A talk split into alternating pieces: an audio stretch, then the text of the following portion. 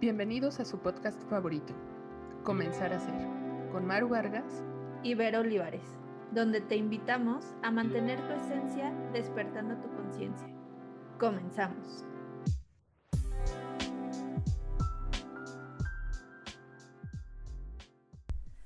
Hola, bienvenidos a un episodio más de Comenzar a Ser. Maru, ¿cómo estás? Muy bien, ¿y tú, Verito? Excelente, muy contenta de estar en otro episodio. Igualmente, me da mucho gusto estar nuevamente. Súper, y miren, hoy les vamos a platicar de un tema que también nos acordamos que creo que casi no hemos platicado de nosotras y justo es algo que les queremos compartir. Entonces, les vamos a platicar un poco sobre por qué elegimos la carrera que tenemos, qué fue lo que nos inspiró y qué es lo que nos inspira cada día a seguirla eligiendo. Entonces vamos a empezar contigo, Maru, ¿qué te parece? Me parece perfecto, tú dime. Ok, entonces cuéntanos, ¿qué te inspiró o qué te llevó a elegir la carrera de psicología? Bueno, yo fui de esas personas que estaba este, confundida en, en prepa para escoger una carrera. Empecé a estudiar química farmacéutica biológica y ahí teníamos que hacer voluntariado con en ciertas comunidades. Y me encantó porque pertenecía a un grupo estudiantil y fui vicepresidenta o algún rol importante. Y trabajábamos con personas este, en un orfanato. Eran desafortunadamente chicas que habían quedado embarazadas por algún familiar y me gustó el contacto con la gente a diferencia de estar en los laboratorios. Y ahí uno de los hermanos, porque era una universidad católica, me dijo, oye, creo que veo más tu perfil hacia algo humanitario y otra cosa. porque no te... ¿Por qué no haces justo una pausa y pones en perspectiva qué es lo que quieres? Porque eres buena, pero tienes más talento en esta área.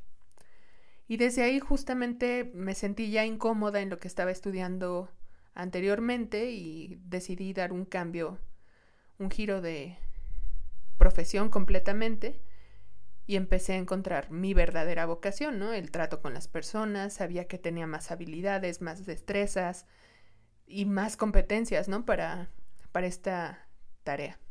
Y así fue. Suena súper interesante lo que nos compartes y creo que este cambio ya una vez que experimentaste una situación de vida o, o que te enfrentaste a esta realidad, sí cambia e inclusive la visualización que tienes como profesional o a ti, que, cómo te veías en ese momento en comparación a cómo te ves ahorita. Sí, justo esta parte que decías, cómo te visualizas, pues me veía más interactuando con las personas y me costaba muchísimo trabajo verme trabajando en algún laboratorio, que hay muchas oportunidades en química farmacéutica biológica, pero era difícil encontrarme, ¿no? En ese dibujo, en esa imagen. Visualizarlo fue un reto, a diferencia de psicología. Me encantaba más el contenido de las materias, las áreas de trabajo, el campo, ¿no? Hacia donde te fueras ir especializando, etcétera. Pero sí fue eso. Ok, oye, y ahorita que, que mencionabas esto, me surgió también una duda. Hay veces que uno, bueno, está súper convencido de su carrera, se visualiza, dice, bueno, ya sé hacia dónde, pero aún así ya cuando llegas a la escuela es otro panorama. Entonces, a ver, cuéntanos, ¿qué retos tuviste que afrontar durante tu preparación? Bueno, principalmente, y lo que nos decían los maestros, es que estudiando psicología muchos queríamos encontrar la respuesta hacia ciertos temas, ¿no? Ciertos issues personales.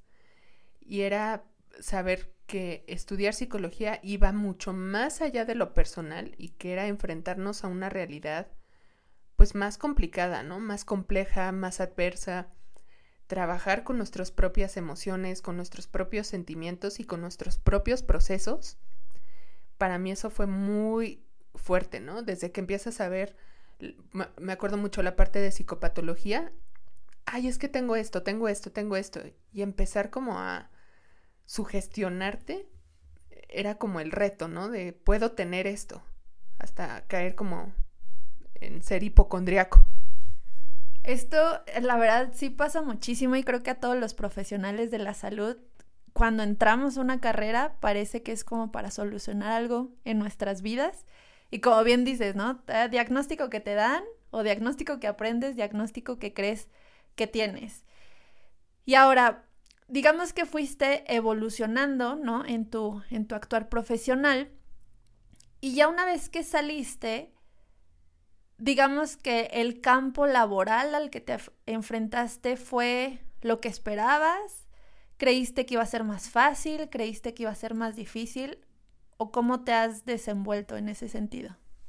La verdad, al inicio pensé que iba a ser mucho más fácil. Empecé en recursos humanos, conocí gente maravillosa, tengo ex jefas increíbles, pero no iba mucho con mi con mis objetivos personales, como que ahí me fui dando cuenta que sí la parte profesional, pero no empataban hasta que tuve igual, ¿no? Como un un date cuenta que no iba siendo feliz, no me iba complementando y tuve la oportunidad de cambiar mi especialidad, ¿no? O sea, redirigir la psicología a lo que me dedico actualmente.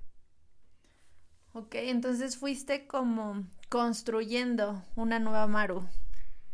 Sí, una nueva Maru y basada en una profesión que me encanta y en una especialidad que adoro. Ok, y ahora otra pregunta que a lo mejor no sé si te la esperas o no, porque déjenme les digo que esto Maru no sabe qué le voy a preguntar. ¿Cómo ha impactado tu carrera en la parte personal, o sea, cómo la Maru psicóloga y la Maru persona se han fusionado o han interactuado. Híjole, excelente pregunta. Ha sido completamente un reto justamente tratar de diferenciar que ser psicóloga es una de las áreas de mi vida, pero no me hace completamente persona. Ese es el mayor reto, ¿no? tratar de hacer a un lado la profesión para poder disfrutar la vida y la Maru que soy.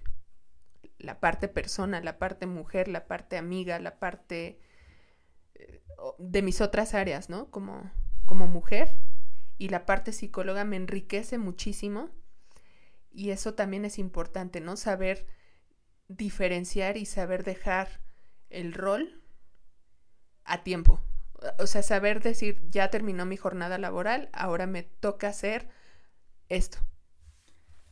Ok, es bastante interesante porque creo que también aquí entra eh, lo que mencionamos en el, en el capítulo anterior de la autoexigencia, ¿no? Cuando tenemos estas profesiones, digo, ya sea salud o de otras, como que crees que tienes que incorporarlo a toda tu vida y que no puedes fallar y que tienes que ser esto que que profesas todo el tiempo, pero luego te das cuenta que aún así cuando eres esa profesión, pues tú te sigues construyendo día a día y como todos tenés los días buenos, los días regulares, los días malos, pero aún así uno sigue.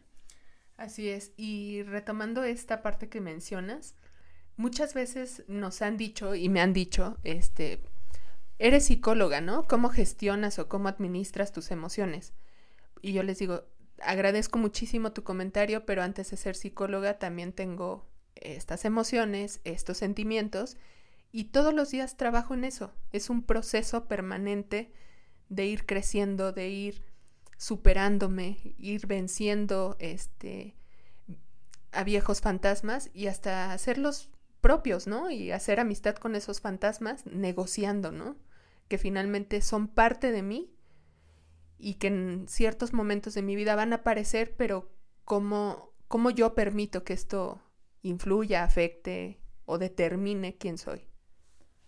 Buenísimo. Y la verdad, déjenme les digo que desde lo que yo he tenido la oportunidad de compartir con Maru, he notado una gran evolución que ha tenido, o sea, pues además de ser mi amiga, pues compartimos todo este crecimiento personal y pues la verdad tanto estoy muy orgullosa de ti, ¿no? Por todo lo que yo sé que ha trabajado. Y ya nada más para finalizar, me gustaría que les compartieras a lo mejor algún tip o algún consejo desde tu experiencia sobre cómo elegir a lo mejor qué te gustaría estudiar o cómo decidirte aún así que eh, comenzaste una carrera, decir, sabes que no me gusta, pero me voy a ir a lo que realmente me apasiona? Pues voy a citar a estas personas que justamente hicieron que me diera cuenta, ¿no? ¿Qué es lo que quería, este, y hacia dónde? Investiga principalmente qué universidades ofrecen la profesión que tú quieres.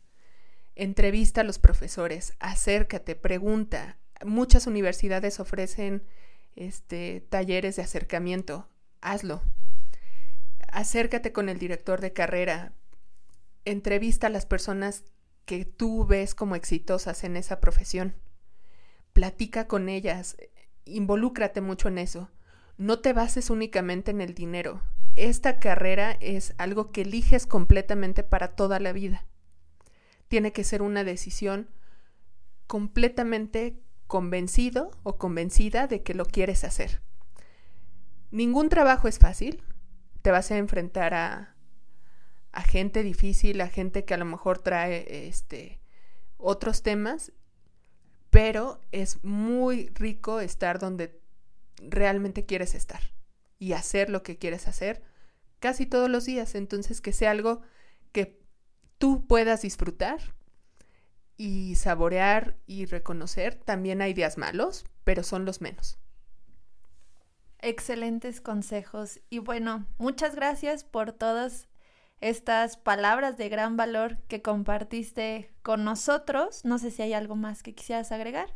No, al contrario, gracias a ti y soy de las personas más afortunadas de tenerte como amiga, como colega y de, este, de esta guía espiritual que me permite seguir avanzando. Ah, muchas gracias. Es mutuo. pues muchas gracias por escuchar otro episodio más de nuestro podcast, Comenzar a Ser. Espero que toda esta información les sea de mucha utilidad y nos estaremos escuchando en un nuevo episodio. Que tengan un gran día.